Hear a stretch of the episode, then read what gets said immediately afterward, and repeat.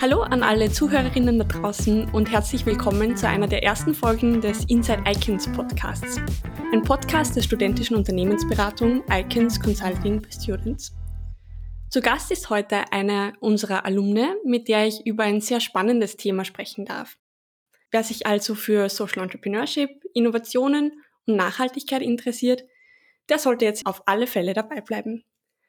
Und vielleicht kurz als Information, mit wem habt ihr es denn heute in diesem Podcast zu tun? Also mein Name ist Valentina Haumer, ich bin 21 und studiere gerade im letzten Semester Business in Economics an der WU in Wien und auch Pharmazie an der Hauptuni. Bei Icons bin ich in zwei Bereichen tätig. Einerseits als Ambassador für Environmental und Social Responsibility und andererseits als Mitglied im Human Potential Department. Und neben mir sitzt heute die Elisa und wir werden in einer kurzen Fragerunde die Elisa kennenlernen. Also Elisa, wer bist du denn? Ja, hallo, vielen Dank für die Einladung. Ich heiße Elisa Gramlich und bin 28 Jahre alt. Was machst du denn beruflich? Ich bin seit dreieinhalb Jahren beim WWF tätig und da Programmmanagerin für Klima und Konsum und vor allem für die Themen Kunststoffe, Kreislaufwirtschaft, Innovationen und unsere WWF Climate Group zuständig und habe auch vor einem Jahr das Impact Startup Inoko mitgegründet. Was würdest du denn sagen, ist das Beste in deinem Beruf?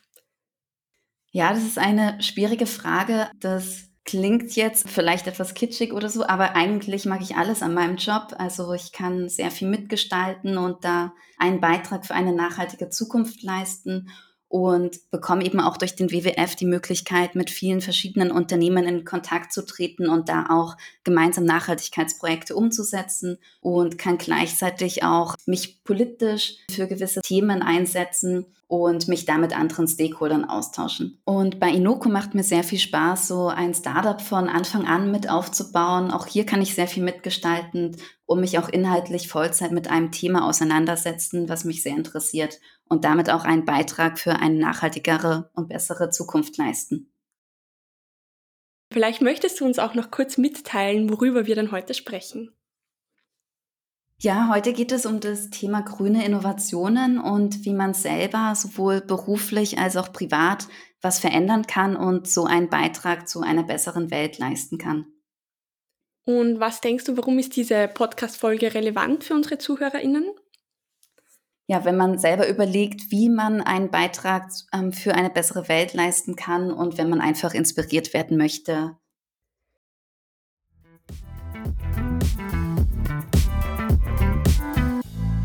Ja, das Thema Innovationen, Social Entrepreneurship und Nachhaltigkeit ist ja ein sehr breites Thema und ich glaube immer wieder ein Thema, das auch in diversen Podcasts aufpoppt, in Interviews, in Artikeln. Können wir denn mit grünen Innovationen die Welt überhaupt noch retten?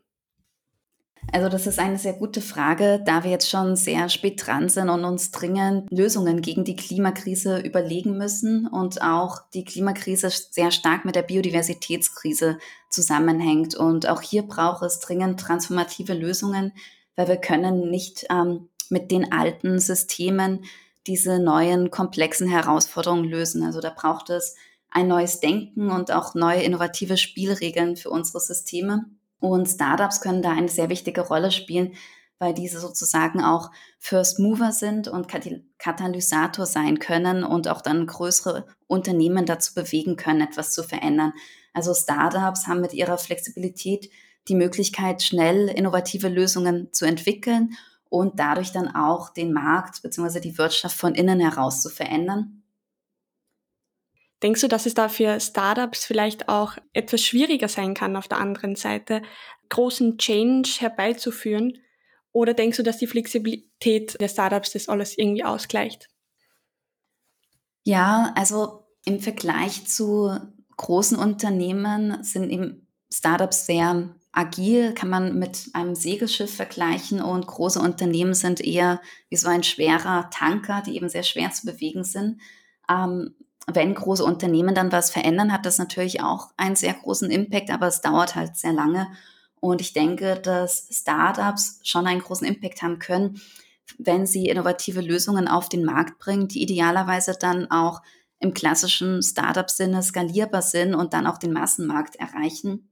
Also ist da schon auch wichtig, dass zwar der Impact im Vordergrund steht, aber gleichzeitig das Startup dann auch wirtschaftlich erfolgreich ist und sich so selber tragen kann und dann auch groß wird, ähm, damit die Lösung eben dann wirklich viele Menschen oder auch viele Unternehmen erreicht.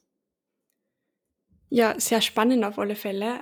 Wo wir schon bei diesem Thema sind, würde mich jetzt auch noch interessieren und vielleicht auch einige unserer äh, ZuhörerInnen, wie misst man denn den nachhaltigen oder den sozialen Impact eines solchen Startups oder eben einer Initiative, die du gerade beschrieben hast? Ja, das Thema Wirkungsmessung ist recht schwierig und komplex. Also da gibt es sehr viele verschiedene Ansätze und generell ist es sehr schwer, da auch auf die Daten dann zu bekommen, um den Impact zu messen. Aber es gibt da zum Beispiel das Input, Output, Outcome, Impact Modell oder IOOI-Methode. Und da überlegt man sich, welchen Input, also welche Ressourcen man benötigt und an welchen Output, also man erzielt. Ähm, also das ist dann zum Beispiel, wie viele Menschen man erreicht, wäre jetzt so ein Output. Und dann überlegt man sich den Outcome, das wäre dann der konkrete Nutzen für diese Ziel- oder Anspruchsgruppe. Also was die Konsumenten dann durch mein Produkt ähm, wirklich einen Nutzen haben.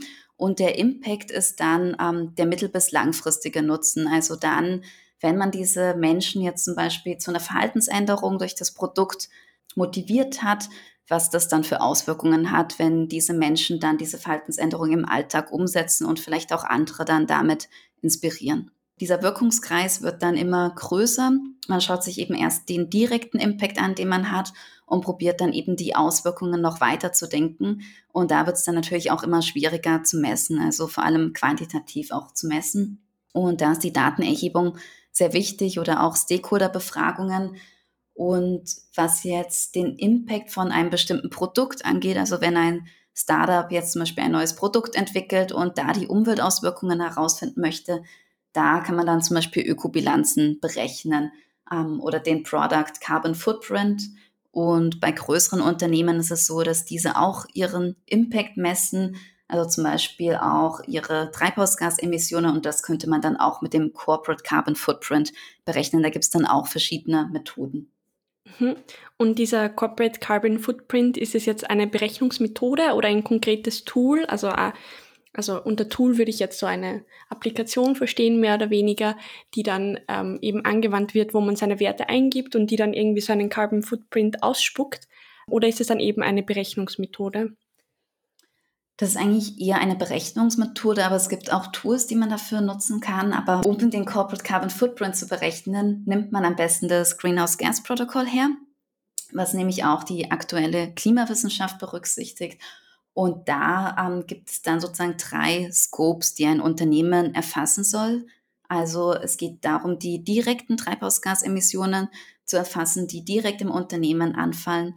Dann ähm, die indirekten Emissionen zu erfassen, also den ähm, Strom, den man zum Beispiel zukauft. Und dann gibt es nochmal im Scope-3-Bereich weitere indirekte Emissionen, die oft den größten Teil der Treibhausgase ausmachen. Und das sind dann Emissionen, die in der vor- und nachgelagerten Wertschöpfungskette anfallen. Also zum Beispiel die Rohstoffe, die ein Unternehmen kauft, um ein Produkt zu produzieren und dann auch, wenn das Produkt dann verkauft wird, die Endnutzungsphase durch den Konsumenten.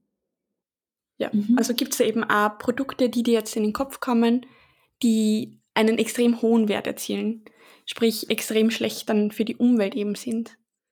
Ja, das ist auch eine gute Frage. Also um speziell ein Produkt zu bewerten, sind eben Ökobilanzen ein recht hilfreiches Tool, wo man eben die CO2-Emissionen berücksichtigt, aber auch andere Umweltauswirkungen. Und da ist es so, dass zum Beispiel jetzt im Ernährungsbereich Fleisch sehr viel ausmacht. Also die Fleischindustrie und der Fleischkonsum tragen eigentlich zu 20 Prozent unserer globalen Treibhausgasemissionen bei. Also wenn wir hier unseren eigenen Fleischkonsum reduzieren können, hätte das einen sehr großen Hebel. Und dann ist es natürlich auch so, dass alle Produkte, die eben fossile Rohstoffe benötigen, einen sehr hohen ökologischen Impact haben. Also auch im Energieeinsatz zum Beispiel, wenn man da jetzt Kohlestrom ähm, verwendet, um ein Produkt zu produzieren, dann sieht man das auch in der Ökobilanz.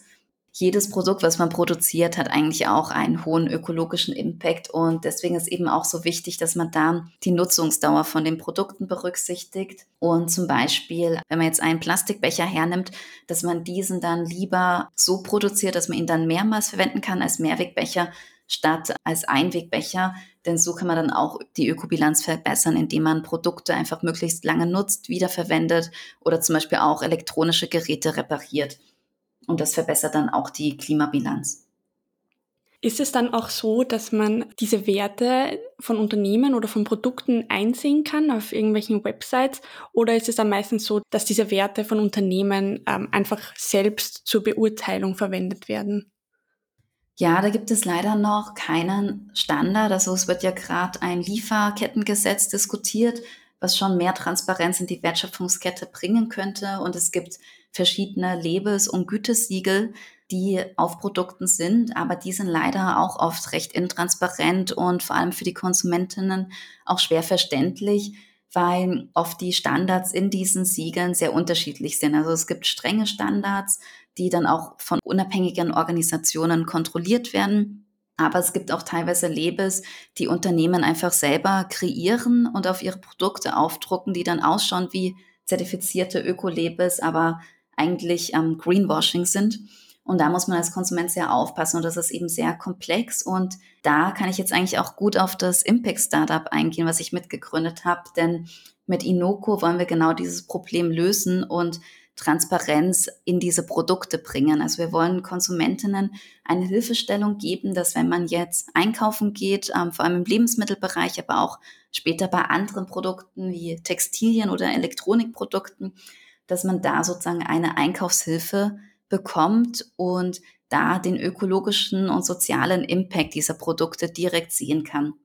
Also es ist dann so, dass man die Produkte entweder mit dem Kassenzettel oder mit dem Barcode scannen kann und dann in der App die CO2-Emissionen oder auch den Wasser- und den Flächenverbrauch sieht und auch soziale Bedingungen sieht, also sei das jetzt Fairtrade oder auch Tierhaltungsbedingungen und sich so einen Überblick verschaffen kann, welches Produkt jetzt eigentlich nachhaltiger ist.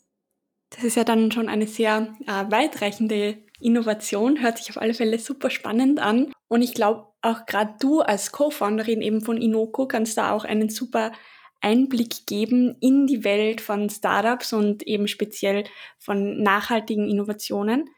Mit welchen Hürden hat man denn speziell als Entrepreneur in diesem Bereich zu kämpfen, mit denen andere GründerInnen vielleicht nicht konfrontiert sind? Ja, also ich denke, dass oft das Geschäftsmodell etwas schwieriger ist, weil natürlich auch der äh, ökologische oder soziale Impact im Vordergrund steht und das Geldverdienen jetzt nicht der primäre Fokus ist. Und manchmal ist es auch schwierig, diese beiden in Einklang zu bringen.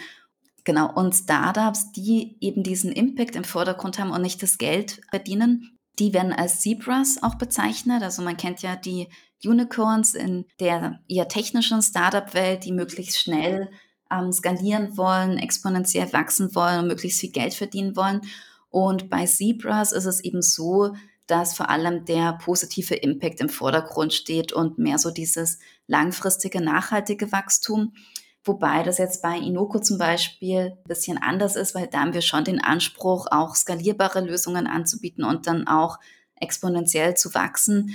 Aber bei uns steht eben auch der Impact im Vordergrund und manchmal ist es dann nicht so leicht dafür auch Investoren zu finden oder eben auch das Geschäftsmodell so auszurichten, dass es exponentiell wächst. Aber oft kann man eben auch beides kombinieren, wenn man da innovativ denkt und ich glaube, die zweite Herausforderung neben dem finanziellen ist auch vor allem die Greenwashing-Problematik. Also gerade wenn man jetzt Lösungen im Impact-Bereich anbietet, ist es sehr wichtig, dass man da sehr glaubwürdig und transparent ist und auch mit Experten zusammenarbeitet und Greenwashing vermeidet, weil dank Fridays for Future wollen sich jetzt sehr viele Menschen auch für Nachhaltigkeit einsetzen und das ist total wichtig und gut. Aber vielen fällt es dann eben auch schwer, zu sagen, was jetzt die größten Hebel sind ähm, oder was auch glaubwürdige Lösungen sind. Und auch wenn man jetzt Lösungen selber anbieten möchte, ist es eben sehr wichtig, dass man sich da wirklich mit Experten in dem Bereich austauscht, um sicherzugehen, dass man dann wirklich einen positiven Impact hat. Also weil du jetzt gerade den Bereich von Experten angesprochen hast, wie, wie seid ihr dann, dann auf die Experten zugegangen? War das eben so, dass ihr da schon jemanden kanntet, der jemanden kennt oder gibt es da auch Netzwerke dafür? Ja, also der Gründer von Inoko hat mich unter anderem auch wegen meiner Expertise dazugeholt, weil ich ja beim WWF auch schon Startups mitbetreut habe und auch mit größeren Unternehmen dazu Klimaschutz und Kreislaufwirtschaft gearbeitet habe. Wir entwickeln zum Beispiel auch gerade ein Impact Estimator Tool, um die ökologischen und sozialen Auswirkungen der Produkte noch genauer bewerten zu können. Und da ist es auch ganz wichtig, dass wir uns mit Experten abstimmen und ich bin hier im Austausch mit vielen Ö Experten im Ökobilanzbereich und auch auf der Suche nach renommierten Institutionen wie das IFO-Institut oder dem Wuppertal-Institut oder auch Universitäten wie der BOKU, die uns hier auch helfen können und als Bearing-Partner dann Feedback geben können, damit unser Konzept auch wirklich wissenschaftlichen Ansprüchen dann genügt. Also ein sehr breites Netzwerk, das ihr dann aufbaut und aufbauen wollt. Genau. Mich würde jetzt auch noch interessieren, ähm, weil du vorher auch das Thema Unterstützung angesprochen hast, äh, welche Initiativen denn von Seiten der Politik wünschenswert wären, um Innovationen im nachhaltigen Bereich attraktiver zu machen, vielleicht auch für potenzielle GründerInnen? Ja, also ich denke, dass Förderungen da ein sehr wichtiger Hebel sind, dass man generell, wenn man jetzt Förderungen vergibt, ähm, auch Nachhaltigkeitskriterien berücksichtigt und auch Startup-Wettbewerbe im sozialen oder ökologischen Bereich unterstützt. Also der WWF hat zum Beispiel auch den Startup-Wettbewerb Innovate for Nature gemeinsam mit dem Impact Hub und dem Klimaschutz- und Landwirtschaftsministerium ins Leben gerufen. Und da ist eben das Ziel, speziell Startups zu unterstützen, die sich für den Schutz der Biodiversität einsetzen. Und das BMK, also Klimaschutzministerium, hat jetzt auch einen Biodiversitätsfonds ins Leben gerufen, welcher eben auch innovative Initiativen und Lösungen im Biodiversitätsbereich fördern möchte. Also das ist schon mal ein wichtiger Hebel. Und das Zweite, würde ich sagen, sind auch regulatorische Vorgaben. Also wenn Unternehmen strengere ökologische Standards oder Sozialstandards erfüllen müssen, haben dies eben auch einen Anreiz, neue Lösungen zu entwickeln. Und das bietet dann auch wiederum Startups die Möglichkeit, innovative Lösungen für Nachhaltigkeit zu entwickeln, die sie dann auch Unternehmen anbieten können.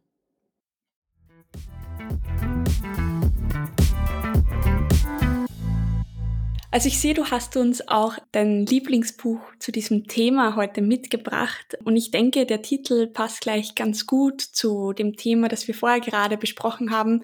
Vielleicht möchtest du uns dein Lieblingsbuch kurz vorstellen.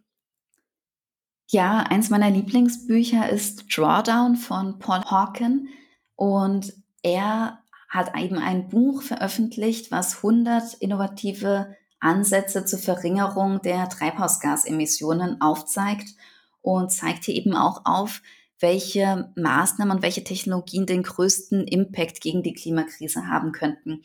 Und das Buch finde ich sehr schön, weil es einfach sehr inspirierend ist. Man bekommt ja sehr viele Ideen. Man sieht, welche neuen Technologien entwickelt werden oder auch welche Menschen sich da für Lösungen einsetzen und bekommt da auch eine ganz gute Idee, wie man selber sich ähm, für den Klimaschutz engagieren kann. Dazu gibt es nämlich auch eine eigene Website, die heißt drawdown.org. Also da kann man sich auch schon online selber die Lösungen anschauen. Also man muss jetzt auch gar nicht unbedingt das Buch kaufen, man kann auch einfach auf drawdown.org gehen und sich da inspirieren lassen.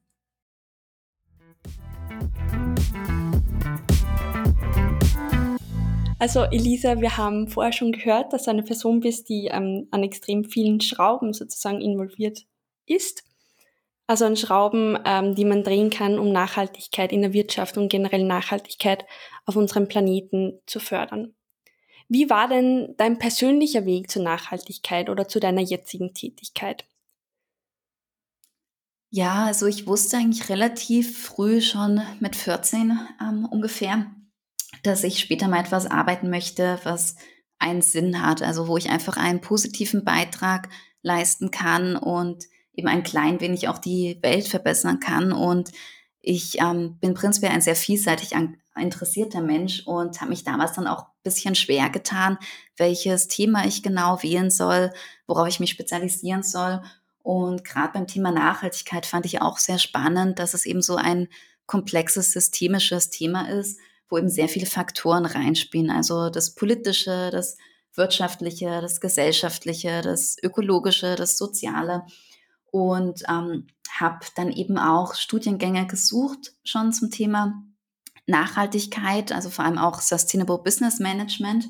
Und da gab es eigentlich noch relativ wenig vor ungefähr zehn Jahren und bin aber dann so zum Management Center Innsbruck gekommen, wo ich auch Non-Profit Management und Corporate Social Responsibility studiert habe und darüber dann auch zu Icons gekommen bin. Und was mich auch bestärkt hat, diesen Weg zu gehen, ist, dass ich nach dem Abitur damals auch für ein paar Monate ins Ausland gegangen bin. Also ich habe da einen Social Volunteering Aufenthalt in Nepal selber organisiert und habe dann da bei einer Gastfamilie in einem kleinen nepalesischen Dorf gewohnt und ähm, habe dort auch an einer Schule Englisch unterrichtet. Die Schülerinnen haben sich auch sehr gefreut, da mit jemandem in Kontakt zu treten, der von woanders herkommt und da Englisch zu üben. Aber mein Impact war da natürlich relativ gering. Aber für mich selber hatte es einen sehr großen Impact, weil ich da nochmal gemerkt habe, dass ich wirklich an einer nachhaltigen Entwicklung arbeiten möchte und da sowohl die soziale als auch die ökologische Komponente gern äh, mitgestalten möchte und da etwas verbessern möchte. Und äh, zudem bist du auch in deinem jetzigen Job oder in deinen jetzigen Tätigkeiten, ich spreche da ähm, bewusst im Plural, ähm, gekommen. Was sind denn deine momentanen Aufgaben? Lass uns jetzt vielleicht einmal beim WWF beginnen als Program Manager Sustainable Business Engagement. Ja, beim WWF bin ich eigentlich für drei Themenbereiche zuständig. Also ich habe dort angefangen im Jahr 2017 mit ähm, dem Innovationsthema und war hier für unseren Innovate for Nature Wettbewerb verantwortlich, den ich vorher kurz erwähnt habe, wo es eben darum ging, Startups im Biodiversitätsbereich zu unterstützen. Und nachdem dieser Wettbewerb dann abgeschlossen war, habe ich dann auch andere Projekte mit größeren Unternehmen umgesetzt und war dann für unsere WWF Climate Group mitverantwortlich wo wir uns Klimaschutzziele mit den Unternehmen setzen und hier auch Nachhaltigkeitsprojekte umsetzen, auch viel Bewusstseinsbildung bei Kundinnen, Mitarbeiterinnen machen und so die Unternehmen dazu bewegen, nachhaltiger zu agieren. Der dritte Themenbereich ist dann Kunststoffe und Kreislaufwirtschaft, denn ich habe dann auch zeitgleich zur WWF Climate Group das Thema Verpackungen mit aufgebaut und hatte hier dann auch Projekte mit dem Lebensmittelhandel zum Beispiel und habe dann so das Thema immer erweitert ähm, und bin dadurch dann zur Kunststoffsprecherin des WWF geworden und kann hier dann auch sehr viel ähm, politisch beeinflussen, Interviews geben, also sehr viel Bewusstseinsbildung machen, aber auch mit Unternehmen zu den Themen Kunststoffen und Kreislaufwirtschaft arbeiten. Und jetzt haben wir vorher schon gehört, du arbeitest nicht nur mit Unternehmen, sondern auch ähm, in deinem eigenen Unternehmen und zwar als Co-Founderin bei Inoko. Ähm, was sind denn da deine momentanen Aufgaben? Vor einem Jahr habe ich eben Inoko mitgegründet und bin da vor allem für die Impact-Themen zuständig. Also ich bin jetzt gerade dabei, ein kleines Team aufzubauen, was dann auch gemeinsam mit mir diesen Impact Estimator entwickeln wird. Denn wir wollen ein Tool entwickeln, um die Umweltauswirkungen, auch die sozialen Auswirkungen von Produkten zu bewerten. Und da bin ich jetzt auf der Suche nach verschiedenen Experten, die uns da unterstützen und bin dann auch für dieses Projekt verantwortlich. Wir haben da erfreulicherweise auch eine große Förderung erhalten und das wird jetzt ganz stark der Fokus sein. Und daneben bin ich aber auch für das Thema Content, also auch Darstellung von den Umweltauswirkungen in der App verantwortlich. Also wir arbeiten da zum Beispiel Gamification-Ansätze, wo es dann Challenges geben wird, dass man sich Ziele setzen kann und sich auch mit anderen Nutzern vergleichen kann oder auch ein eigenes Team im eigenen Unternehmen oder in der Familie machen kann. Und da bin ich auch dabei, die Challenges mitzuentwickeln und auch eine Inoko Academy ins Leben zu rufen, wo dann auch die Nutzer spezielle Artikel bekommen zu Themen, die sie interessieren und auch die Nutzer dann zu einer Verhaltensänderung im Sinne der Nachhaltigkeit motiviert werden. Ja, sehr spannend. Hört sich auf alle Fälle ähm, schon mal super an und ich glaube, ich werde da heute Nachmittag auch gleich mal reinschauen. ähm, was war denn auch vielleicht gerade bei einer Startup-Gründung ähm, Was war denn vielleicht deine größte Challenge in Bezug auf ähm, Inoko, aber vielleicht auch ähm, bei WWF bisher? Ja, also ich würde sagen, da gibt es immer mal wieder kleinere Herausforderungen.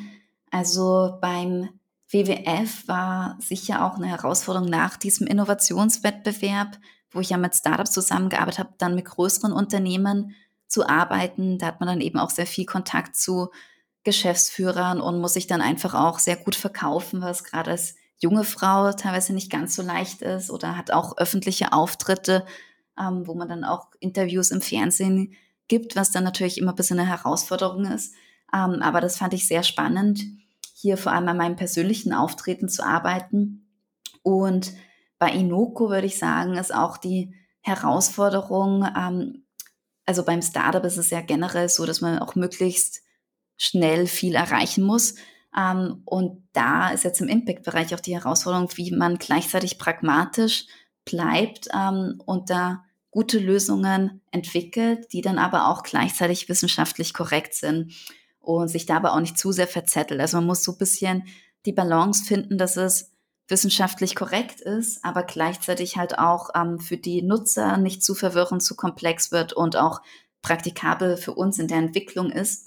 Und da schauen wir uns auch zum Beispiel an, wie wir Biodiversität messbar machen können. Und das wird eben auch ein sehr schwieriges Thema werden, weil es gibt schon sehr viele Ansätze, um die Treibhausgasemissionen zu messen.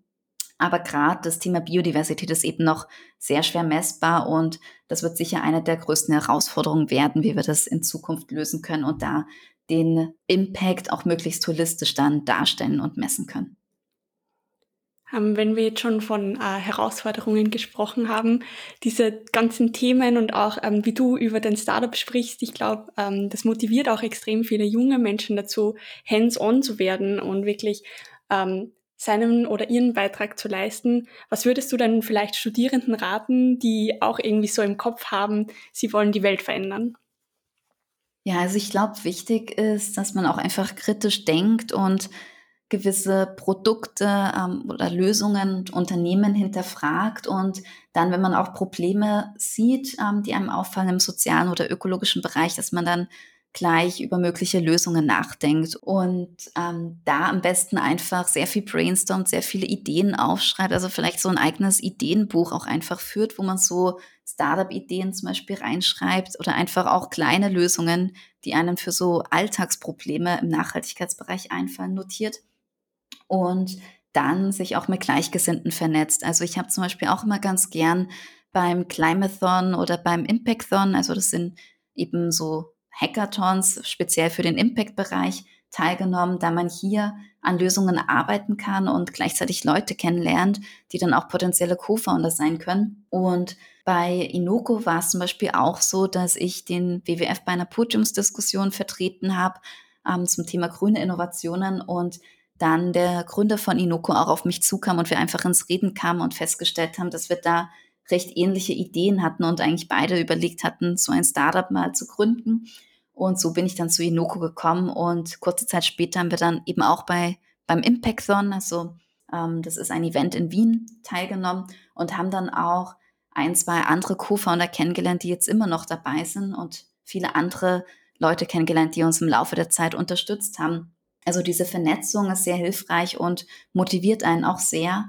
Und wenn man jetzt generell überlegt, wie man im Berufsleben einen großen Impact haben kann, da kann ich auch was Gutes empfehlen. Da gibt es zum Beispiel die Effective Altruism Bewegung und die Seite 80.000 Hours, weil man eben 80.000 Stunden im Leben im Job verbringen wird und auf dieser Seite findet man dann eben Anregungen, wie man selber einen Impact haben kann. Und es muss auch nicht immer sein, dass man jetzt für eine NGO arbeitet.